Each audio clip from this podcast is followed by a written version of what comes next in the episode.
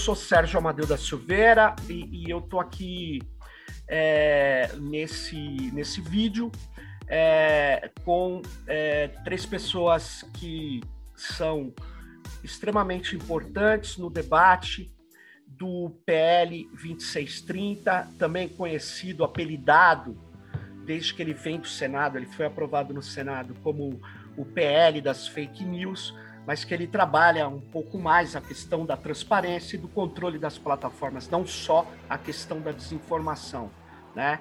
E nós vamos aqui discutir o substitutivo apresentado recentemente é, pelo deputado Orlando Silva, a, a, e que vai ser motivo aqui de debate, de aprovação na Câmara, para voltar ao Senado, depois de um trabalho hercúleo feito organizado é, é, é, pelo, pelo Orlando Silva e, e, também pela deputada Bruna Furlan, que fizeram é, um trabalho de ouvir vários e vários especialistas e, enfim, pessoas de vários segmentos da sociedade civil. Eu vou passar imediatamente é, é, a palavra para os três convidados, mas antes eu quero falar, estamos aqui com Danilo Doneda, que ele é o representante né, da, da Câmara dos Deputados no Conselho Nacional de Proteção de Dados Pessoais e Privacidade. É, estamos com a Bia Barbosa, que é integrante e uma das coordenadoras da coalizão Direitos na Rede e membro é, representante da sociedade civil no Comitê Gestor da Internet no Brasil.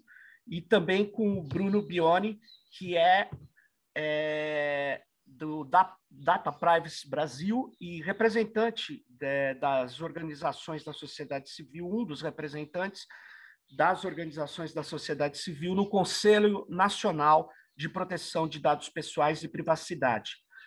E nós vamos começar aqui com o Danilo Doneda. Ele, Danilo, é, por favor, para você é, apresentar é, a sua avaliação é, do, do substitutivo apresentado pelo deputado Orlando Silva. Por favor.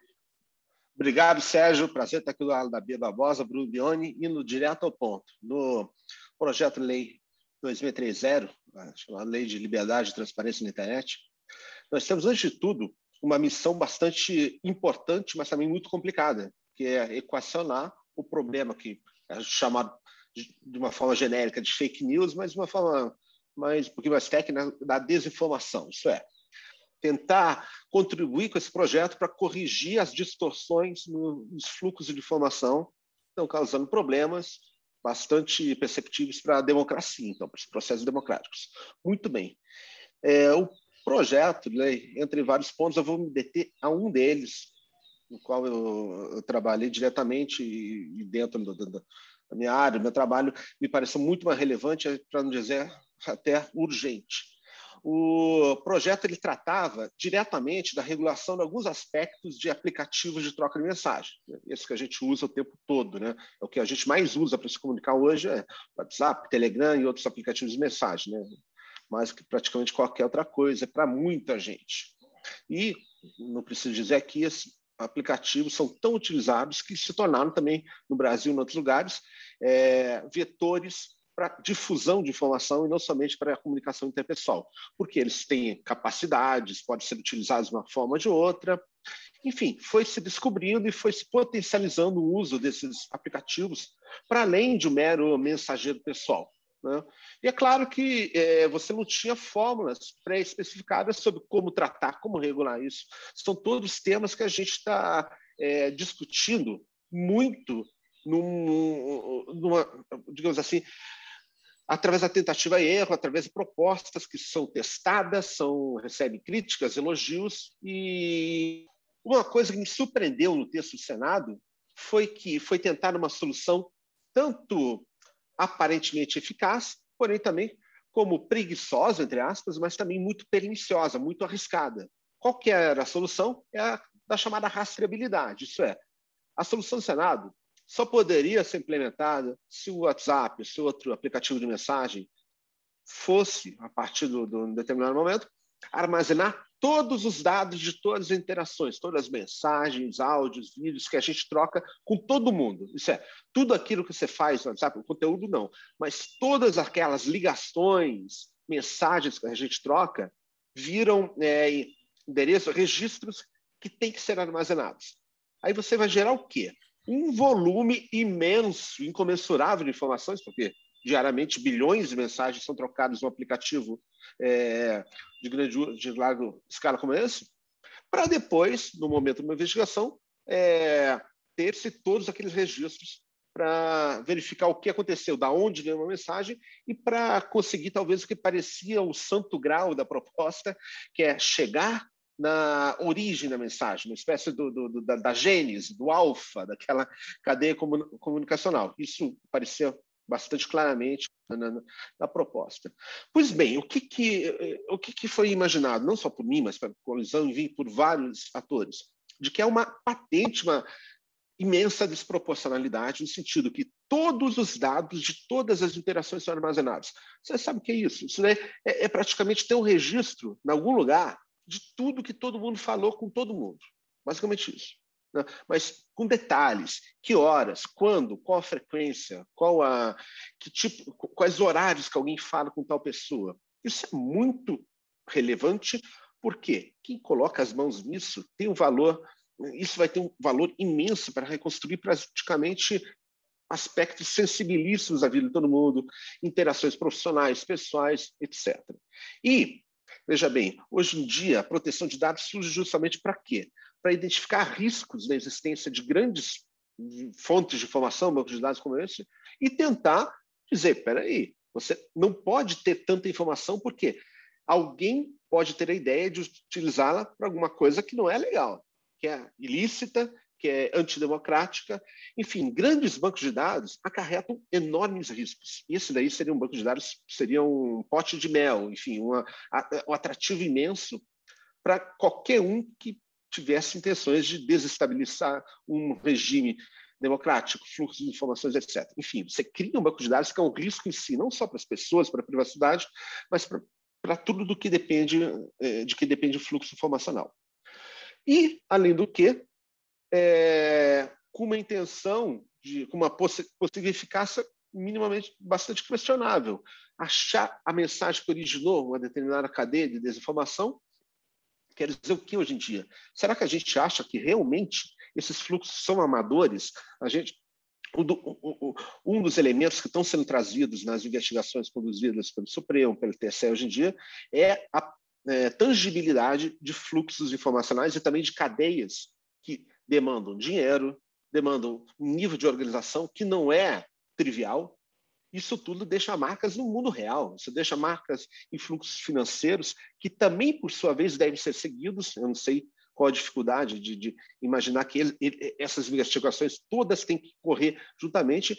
E em esquemas organizados como esse, a facilidade de acobertar de onde vem a mensagem é muito, é, é muito grande, é muito fácil você recorrer a um número anônimo no país longínquo cuja jurisdição jamais vai acatar uma ordem, jamais vai revelar alguma coisa relevante para a nossa investigação. Enfim, você tem uma proposta na rastreabilidade que é perigosíssima do ponto de vista das liberdades democráticas e da proteção de dados, que é ineficaz potencialmente em termos de, de é, atingir o seu objetivo, que, enfim, desequilibrou um tanto o, o, essa, essa discussão no sentido de a gente é, procurar encontrar um termo que fosse tão, ao mesmo tempo, tão eficaz para as forças de investigação, quanto também proporcional para a proteção de dados e para o próprio fundamento do regime democrático. E a solução foi justamente aquilo que o deputado Orlando Silva incorporou na última redação do PL 2630, que é a preservação de dados, não é mais rastreabilidade, é preservação de dados. O que é preservação de dados? Pois bem, o aplicativo de mensagens continua funcionando como sempre funcionou, não é necessário nenhuma modificação técnica nesse sentido, mas aí acontece o quê? A autoridade pública, é, policial, é, o Ministério Público, até mesmo o Judiciário, pode pedir à empresa que conduz o aplicativo, que tem o aplicativo, que para aqueles determinados suspeitos, os dados de interação sejam preservados naquele momento em diante. E, eventualmente, alguns dados, se houver outros dados disponíveis, eventualmente podem ser dados, mas a única obrigação é preservar as interações que aquela pessoa vai ter no momento em diante. Isso é nada mais do que vem sendo feito há muito tempo, talvez não com, com, base na lei ainda, mas uma colaboração voluntária no Brasil, mas um, um sem número de países no mundo que utilizam técnicas de preservação justamente por quê? Porque esse tipo de investigação corre juntamente com outras investigações sobre cartéis, sobre é, é, grupos organizados de desinformação que não existe no éter. Eles são sempre localizados, eles têm controle, muitas vezes de forma de pirâmide, escondidos, mas tem. Isso demanda dinheiro, porque a criação de material desinformativo, tá aí a Bia, que é jornalista, não deixa mentir, não é alguma coisa que vem na cabeça é, naturalmente. Depende de uma, um grau de organização que não é normalmente trivial. Enfim, o condensado, né, o, digamos assim, o conjunto de suspeitas, de outras evidências e mais essa teia de interações é fundamental e é o elemento que é capaz, através da preservação de dados, proporcionar para o Brasil uma solução que é tanto segura para as liberdades democráticas quanto útil para combater o problema da desinformação. Nesse sentido, é, nós imaginamos que temos uma proposta que é não somente segura para a democracia, é segura para os cidadãos, como eficaz para as forças policiais. E ainda que pode ser desenvolvida, há outras possibilidades às quais a gente pode chegar. Por exemplo, imaginando que denúncias de usuários que sejam feitas. Hoje em dia, em muitos canais de comunicação, redes sociais, por exemplo, existe mecanismo de denúncia de conteúdo ilícito, abusivo, etc.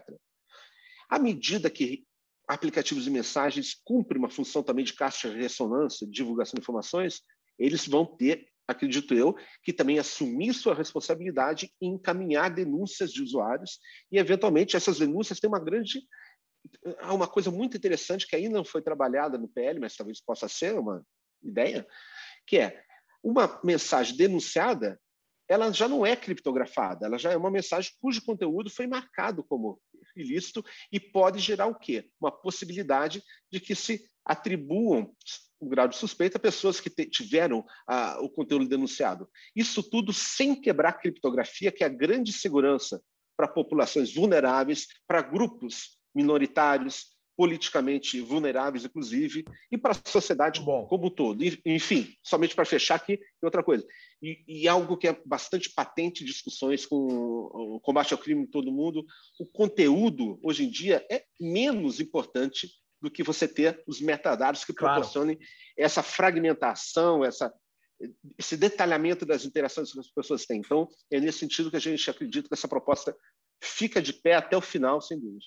Muito bem. Bia, por favor, sua palavra e sua avaliação sobre o substitutivo do Orlando Silva. Obrigada, Serginho. Não, eu vou tentar ser breve, porque eu acho que o Danilo é, de, explicou bem é, do ponto de vista do desafio que estava colocado a partir do texto do Senado, né, dos riscos que aquele, aquela ideia de uma rastreabilidade como algo que garantisse você encontrar a autoria é, de determinadas mensagens, é, baseado num sistema de coleta massiva e prévia de todos os usuários por um prazo determinado para depois você poder ir atrás desse, desses conteúdos e voltar nessa cadeia de encaminhamento e tentar achar o autor. Acho que o Danilo explicou muito bem os riscos que estão colocados nesse processo e as vantagens que a gente tem do ponto de vista do, da proposta que aparece agora no substitutivo do, do deputado Orlando Silva, que me parece, e foi, foi uma proposta é, é, pensada por várias cabeças aí, vocalizada pelo, pelo, pelo professor Danilo, e que ganhou o apoio da coalizão Direitos na Rede nesse sentido, por nos parecer a proposta mais equilibrada do ponto de vista de não violar outros direitos e apontar caminhos para você, num processo de persecução é, e de investigação, né? Penal, você encontrar responsáveis é, diretamente por isso, sem considerar todo mundo como suspeito por princípio, respeitando inclusive a presunção da inocência que está colocada na nossa Constituição Federal, né? É, mas eu queria destacar que eu acho que é, é, essa discussão é uma das questões centrais que estão colocadas no substitutivo do deputado Orlando Silva, da mesma forma que foi uma das questões centrais debatidas no momento ali do ano passado no Senado, mas que a gente precisa olhar para esse para essa proposta sem achar que ela é a única que vai dar conta de enfrentar os desafios que estão colocados. Mesmo que se a gente fulanizar a discussão, os desafios estão colocados no WhatsApp. Primeiro que a gente não tem só o WhatsApp do ponto de vista de, de, de aplicativo de mensageria, a gente tem inúmeros, mas é, é, do mesmo jeito que esse PL ficou apelidado de PL das fake news, esse, esse artigo ficou apelidado de rastreabilidade no WhatsApp, né? Então, eu acho que se a gente é, acho que se a gente conseguir olhar para o conjunto do substitutivo, e entender que ali há uma série de propostas, inclusive para os aplicativos de mensageria, não só para as redes sociais, para o enfrentamento da desinformação e entender que essas propostas, em conjunto, darão sim ferramentas para o Estado brasileiro enfrentar a desinformação, eu acho que a gente coloca o debate num outro lugar. Porque senão fica parecendo o discurso, quando a gente olha, quando a gente fala com parlamentares, senadores ou deputados, é, muitas vezes as pessoas falam assim: não, a gente tem que manter a rastreabilidade, porque não dá para a gente deixar o WhatsApp como ele está. Né? É, e o próprio projeto e mesmo na versão que foi aprovada no Senado, já trazia uma série de outras medidas para enfrentar o problema da desinformação também nos aplicativos de mensageria protegidos por criptografia ponta a ponta, né? Então ele já tem um artigo lá que proíbe disparo em massa, né? Ele já tem um, um artigo que proíbe né, o uso de ferramentas externas é, é para influenciar no engajamento das mensagens dentro, dentro da distribuição de conteúdo. Ele, é, é ele, ele tem mecanismos ali de você é, é, responsabilizar as plataformas para identificar contas automatizadas, então que são chamados, né, robozinhos, assim, para usar o termo comum que as pessoas conhecem e que, e que fazem a, a, a coisa rodar a uma velocidade maior. E o deputado Orlando Silva trouxe para o seu substitutivo uma outra proposta que também precisa ser considerada do enfrentamento da desinformação nos no serviços de mensageria, que é, é uma vedação na verdade, não é uma proibição, mas é uma diretriz muito clara de que essas plataformas digitais de mensageria precisam barrar mecanismos de disseminação e de viralização dos conteúdos, porque são serviços que foram criados supostamente para se fazer uma comunicação é, mais, entre aspas, interpessoal, sabendo que a gente não pode diferenciar nesses espaços o que é comunicação interpessoal e comunicação em massa, porque você nunca sabe o que é uma mensagem que vai viralizar, o que, não vai. Você manda, você manda para uma pessoa e de repente ela viralizou, né? Mas é, para conter justamente é, essas possibilidades de viralização nesse ambiente. Né? E para você, portanto, usar é, um, um, um, tipo de, de, ferramenta de enfrentamento a isso que não vai passar por alterar a criptografia, que não vai passar pela análise discricionária da plataforma se aquele conteúdo cabe ou não cabe, portanto, preservando o sigilo das comunicações, que é importante em qualquer sociedade democrática, mas barrando de alguma forma essa, essa, esse procedimento muito fácil que num clique você distribui uma mensagem ao mesmo tempo para cinco grupos de 250 pessoas e cada uma dessas 250 pessoas pode distribuir para mais cinco grupos de 250 pessoas e aí em minutos você tem uma viralização disseminada, né? Então, o, a gente tem que olhar para o conjunto do substitutivo e ver tem uma proposta no sentido de persecução investigação, com base em ordem judicial e guarda de dados a partir de um determinado momento.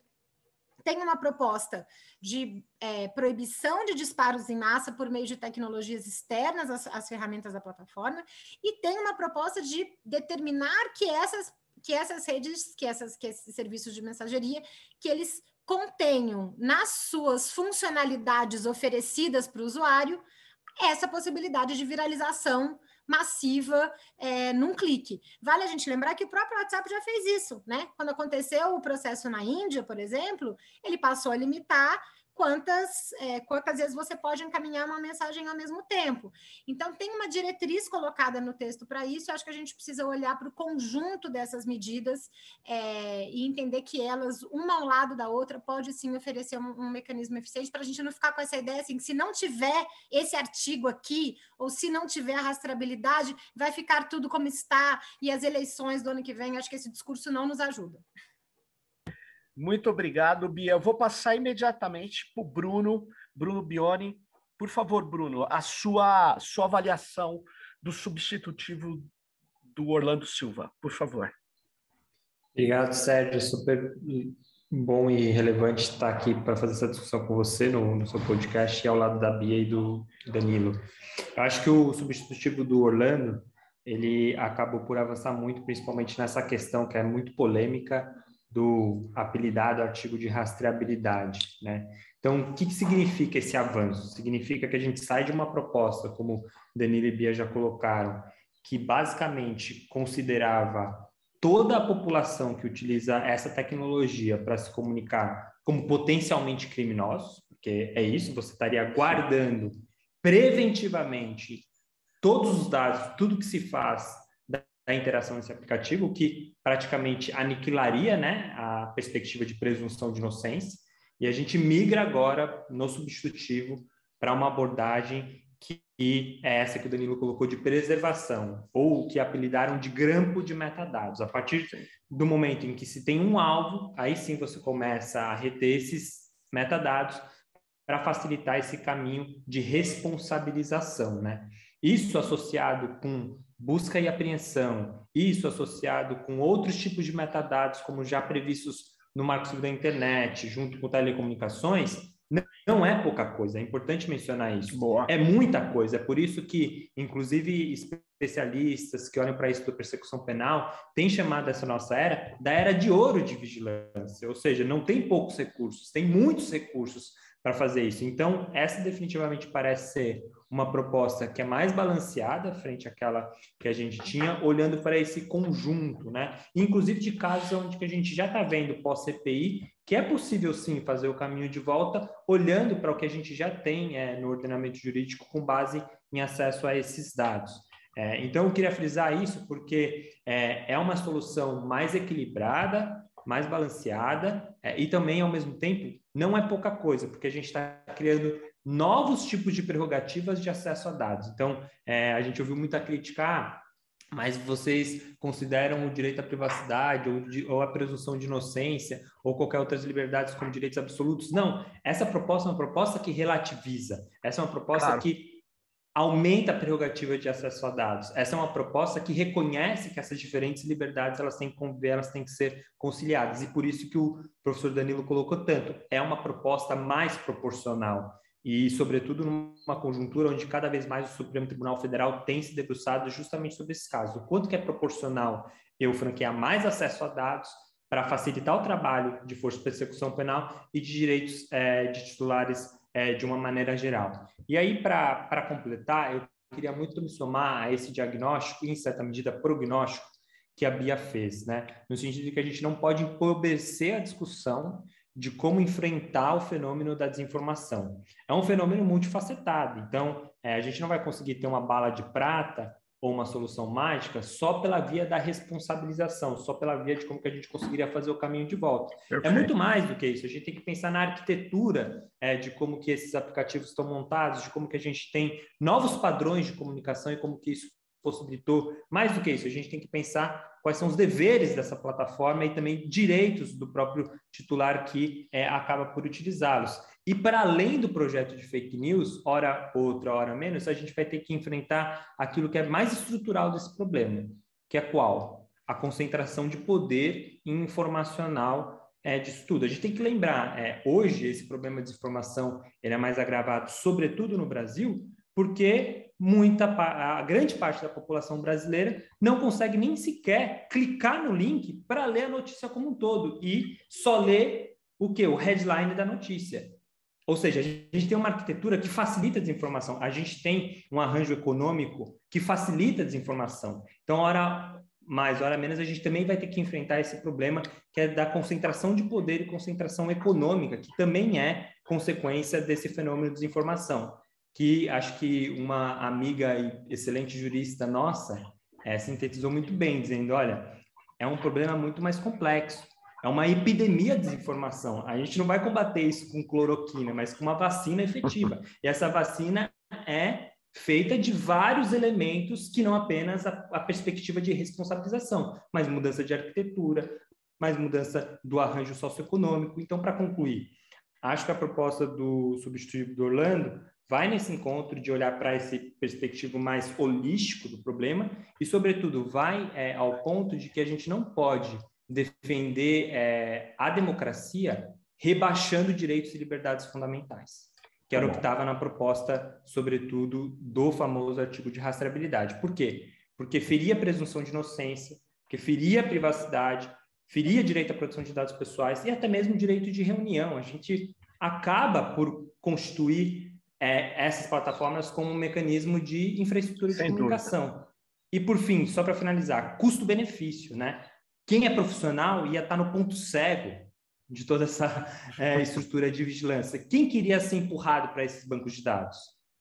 Populações vulneráveis, ativistas, ou seja, todas aquelas pessoas que lutam pela democracia e que eventualmente poderiam sofrer práticas autoritárias a partir desse banco de dados, estocando mais dados sobre elas. Muito bom, muito bom. Bruno, eu vou, eu vou antes de passar de novo para mais uma rodada, aí mais curtinha de toda de vocês, eu só queria é, ler um pequeno trecho, né, de uma de um que foi publicado até no Estadão, para que fique claro o que que o, o Bolsonaro falou numa live essa semana. Ele disse assim: relatórios oficiais do governo do Reino Unido sugerem que os totalmente vacinados, quem são os totalmente vacinados? Aqueles depois da segunda dose, 15 dias depois, estão desenvolvendo a síndrome de imunodeficiência adquirida, AIDS, muito mais rápido do que o previsto. E aí ele completa: não vou ler a matéria para vocês aqui, porque o nosso, porque posso ter problemas com a minha live. Está aqui a origem da desinformação. Eu não Vários vídeos foram recortados do YouTube, foram jogados em redes de relacionamento social múltiplas, mas também foram colocados nos dutos do WhatsApp. Está aí a origem. A origem está identificada. Grande parte da origem é identificada em autoridades, outras não. Outras não. Mas eu queria dizer o seguinte: a maior parte da desinformação que que coloca em risco a vida das pessoas hoje vem de, de é, fontes bastante identificáveis. Então, eu só estou reforçando essa percepção, não são as únicas fontes, mas elas estão lá. E eu queria dizer o seguinte: numa rede transnacional, é, é muito difícil conter disparos transacionais vindos de fora do país. E como eu já mostrei alguns, em um artigo que eu fiz na, na no, no, site A Terra Redonda, é, eu coloquei, eu tenho uma coleção, mas eu coloquei algumas empresas que vendem disparos via WhatsApp Business. O Orlando incorporou alguns artigos na medida do possível. Eu sei que a coisa é muito difícil, porque mexe com o capital, mas eu particularmente acho que o consumidor, não estou falando só de política, não, o consumidor deveria saber quanto uma empresa gasta para influenciá-lo. Tudo que for feito nas redes sociais deviam ter claramente o quanto foi gasto. Eu sei que isso é polêmico, tem muitas pessoas que não concordam, mas eu queria dizer o seguinte: a desinformação está sendo feita é, de maneira disseminada, gastando muito dinheiro. Isso precisa ficar bastante claro também, porque é, como vocês falaram, combinando com outras estratégias, você chega à condenação, sim, de alguns grupos que estão gastando muito dinheiro para disseminar é, esse tipo de coisa. Bom, eu queria dizer o seguinte: infelizmente não vai ser agora, que para passar para a Bia eu vou passar aqui, mas é, não vai ser agora que a gente vai conseguir a, é, coibir o poder econômico como se coibia na televisão na campanha eleitoral da televisão. Infelizmente, a internet não está beneficiando uma disputa equilibrada. Por quê? Porque a gente não coíbe o poder econômico. Aí você diz, ah, a lei eleitoral coíbe. Não, mas quem te disse que campanha eleitoral e campanha de desinformação é feito pelo comitê do candidato, gente? Mas isso que fique para tentativa e erro, para a gente avançar. Mas o projeto do, do Orlando Silva incorporou até a questão do WhatsApp Business na medida do possível, achei muito, muito interessante a proposta que ele nos trouxe, dizendo: olha, é, não pode utilizar aquilo para finalidades não comerciais ou não da finalidade da empresa. Eu achei isso um avanço. Bia, e depois eu rodo para o Danilo e para o Bruno. Pode ser? É bem rápido, é só para complementar o que, com, o que você disse, Sérgio, e aí já faço as minhas considerações finais aqui do nosso papo porque eu acho que você trouxe um elemento muito importante, assim, claro que tem um, um, um processo organizado, arquitetado, com muito dinheiro circulando para distribuir essa, essa desinformação, não só nos aplicativos de mensagem, mas na internet em geral, né? É, mas muito da desinformação que está circulando, e talvez, é, ouso arriscar aqui, da que está mais impactando na formação, na verdade, é, na desinformação do conjunto da população brasileira está sendo feita a olhos vistos por atores políticos, por agentes públicos que é. não estão se preocupando se querem esconder que não. estão produzindo desinformação. E contra essas pessoas, muito pouco está sendo feito. Então, me parece um equívoco muito grande da gente, enquanto Estado brasileiro, enquanto parlamento, achar que a gente vai criar um artigo né, um, um artigo no texto de uma lei e a gente vai colocar isso e com isso a gente vai resolver o problema da desinformação. A gente tem muito a fazer, é, mesmo que a gente, mesmo que esse tema não tivesse previsto no PL das fake news, mesmo que esse, essa não fosse uma questão em debate. O Estado brasileiro poderia estar fazendo muito, inclusive com a legislação que a gente já tem em vigor, com as ferramentas de investigação que já estão disponíveis para a Polícia Federal, para o Ministério Público, né? E a gente poderia estar enfrentando quem está propagando é, abertamente desinformação que causa dano no contexto de uma pandemia, de pandemia que causa mortes, né? É, de uma maneira muito diferente. Então, eu acho que a gente precisa o PL ele é muito bem-vindo nesse sentido, porque eu acho que ele avança, ele nos, a gente falou de um aspecto dele aqui, mas ele traz vários outros elementos de de enfrentamento à desinformação, ele trata de moderação de conteúdo, ele, ele trata de, de, de, enfrentamento nas redes sociais, que tem uma característica diferente dos aplicativos de mensagem, ele traz uma série de obrigações para o poder público avançar em relação a isso, sobre, sobre uso de recursos públicos é, para distribuir e disseminar desinformação, ele traz é, um, um, capítulo para educação midiática, então acho que a gente, é, o PL vai nos ajudar muito no enfrentamento à desinformação mas a gente precisa entender que é, não vai ser nem se esse PL saísse aí do jeito que a gente estava sonhando, é, ele seria claro. o que resolveria o problema. O Estado brasileiro precisa enfrentar essa questão com uma maior seriedade, e inclusive enfrentar quem não está se escondendo atrás da criptografia, quem não está se escondendo atrás de serviços de aplicativo que não tem sede, no, que não tem representação no Brasil, que não está se escondendo atrás de técnicas de distribuição não. automatizada, mas que está fazendo a luz do dia claramente sem nenhum tipo de consequência. Então, Cometendo crime. Mas, saudar muito é, a, a, o comprometimento do deputado Orlando Silva com esse processo, em ouvir os diferentes setores, e acho que a gente tem aprimoramentos a fazer no texto ainda. É, preocupa a coalizão de direitos na rede, por exemplo, a criação de um novo tipo penal para essa questão, nos parece um tipo muito aberto que pode levar à criminalização claro. de usuários comuns. Tem outros pontos que precisariam ser aprimorados aí, é, mas acho que a gente deu um passo positivo é, ao incorporar essa proposta e tirar do radar essa rastreabilidade. Acho que é importante a gente apoiar o texto do substitutivo nesse sentido.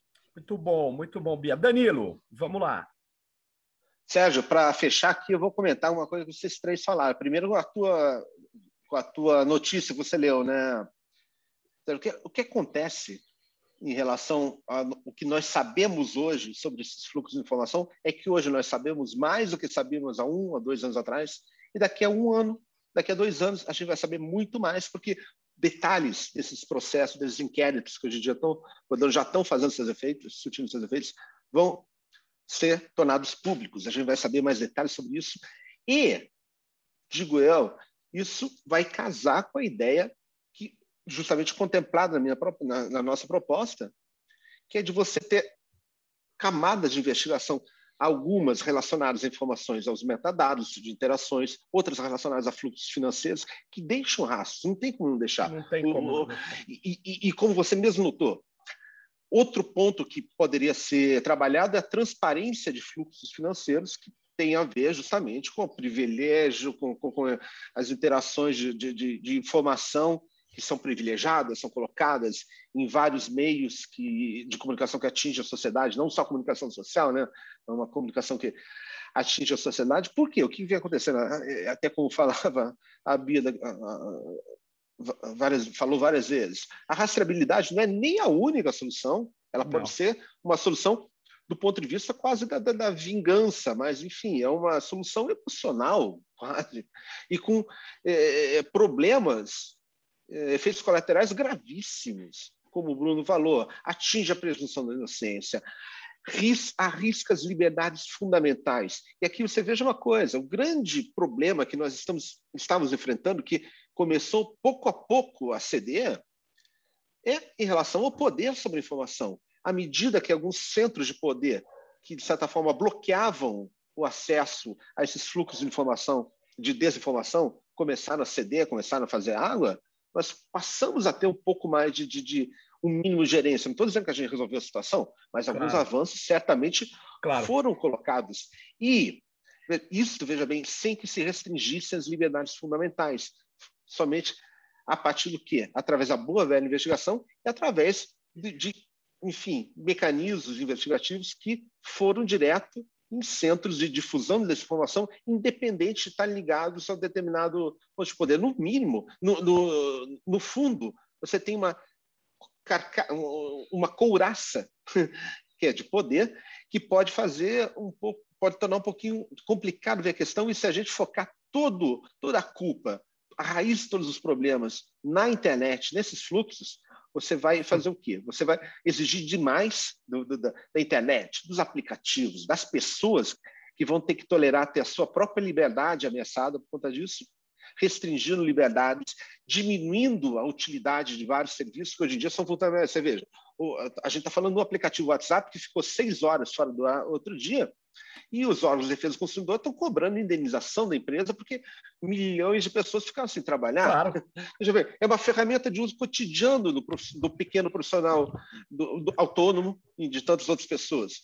Enfim, é, eu acredito que a partir dessa proposta nós entramos num trilho que possibilite que a gente encontre respostas eficazes sem é, sair diretamente e talvez com uma certa sedução, porém é, a mente para soluções que é, tenham riscos muito grandes para as pessoas, liberdades fundamentais, porque depois, se as liberdades fundamentais forem ameaçadas, elas não voltam atrás, não. Claro, claro. Muito bom, porque é exatamente isso. É, não temos a ilusão de que, é, mesmo aquela redação de guarda que destrói direitos, liberdades fundamentais, resolveria o problema da desinformação. A gente não tem essa ilusão. Só que a gente tem uma redação que preserva direitos. Para combater a desinformação, nós não estamos destruindo direitos que são fundamentais. Essa é, é, é um arranjo que o Orlando conseguiu, junto com todas e todos que estão trabalhando nisso encontrar, né? Bruno, vamos aí. É, eu só queria, é, eu tenho um pouco a acrescentar, só queria reforçar assim é o quanto de energia foi gasto nesse processo é, e acho que tem que ressaltar muito o trabalho de diálogo feito pelo deputado Orlando Silva e pela presidente da comissão, a Bruna Furlan, e especialmente o trabalho feito pela coalizão Direitos na Rede, né? Dentro da própria coalizão, houve muita discussão, maturação. Danilo, que também é, trabalhou muito para construir essa proposta e a solução alternativa. É, e acho que olhar também para o futuro. Né? É, mesmo com a aprovação da lei, é, a gente tem que olhar para como em 2022 a gente tem que olhar para essa perspectiva de como que tem que ser construído também um arranjo institucional para poder fazer a implementação dessas medidas. Então, estou falando especificamente de como que, por exemplo, a Autoridade Nacional de Proteção de Dados Pessoais vai cooperar com o Tribunal Superior Eleitoral. O que, que eu quero dizer com isso? A proteção de dados é parte da solução do problema e não é um problema para esse problema que já está agravado, né? Então a gente vai combater desinformação e, e, sobretudo, o abuso de poder econômico é, nesse campo, olhando para quais são, por exemplo, os tipos de bibliotecas que são criadas é, sobre nós e que, de certa maneira, vai tornar mais potente a, a, comunicação e a propaganda, né? É, alguns países têm regulado desse jeito, justamente colocando a autoridade reguladora do campo eleitoral junto com a proteção de dados pessoais, a ideia de contra-vigilância, né? Num sentido um pouco é, mais amplo.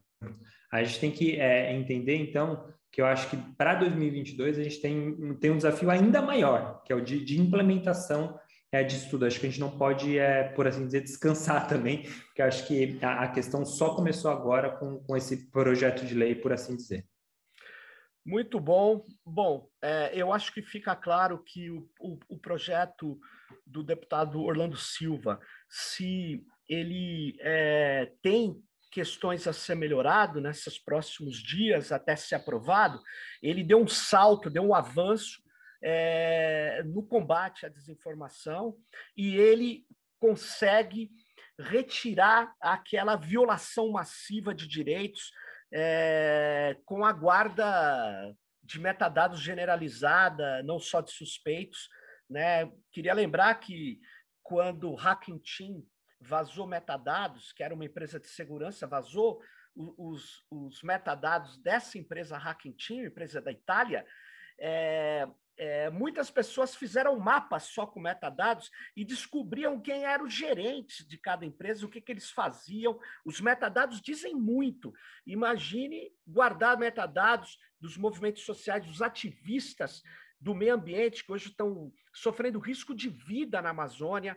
Eu acho que o deputado Orlando Silva tomou uma medida muito, muito certa ao colocar essa proposta né, de permitir a investigação, não obrigando uma plataforma a guardar tudo eh, o tempo todo. Então, eu acho que estava de parabéns, mas, por outro lado, eu não poderia terminar sem deixar de falar que a gente começou parabéns para a coalizão, principalmente, né? E para todos que estão aqui, mas a gente só começou a regular as plataformas. A gente precisa avançar muito mais, porque o que está na lei é, um, é uma questão mais é, muito pequena, muito importante, mas ainda a gente tem que avançar. O, o que está vazando do Facebook mostra que essas plataformas, mesmo é, colocam é, uma situação muito complicada para a democracia, e é isso aí. A gente mal começou, né? Mas obrigado pela participação, Bia, Bruno, Danilo, e é, espero que esse vídeo ajude a esclarecer a você que quer entender o que está em jogo, principalmente no coração do PL 2630. E até a próxima.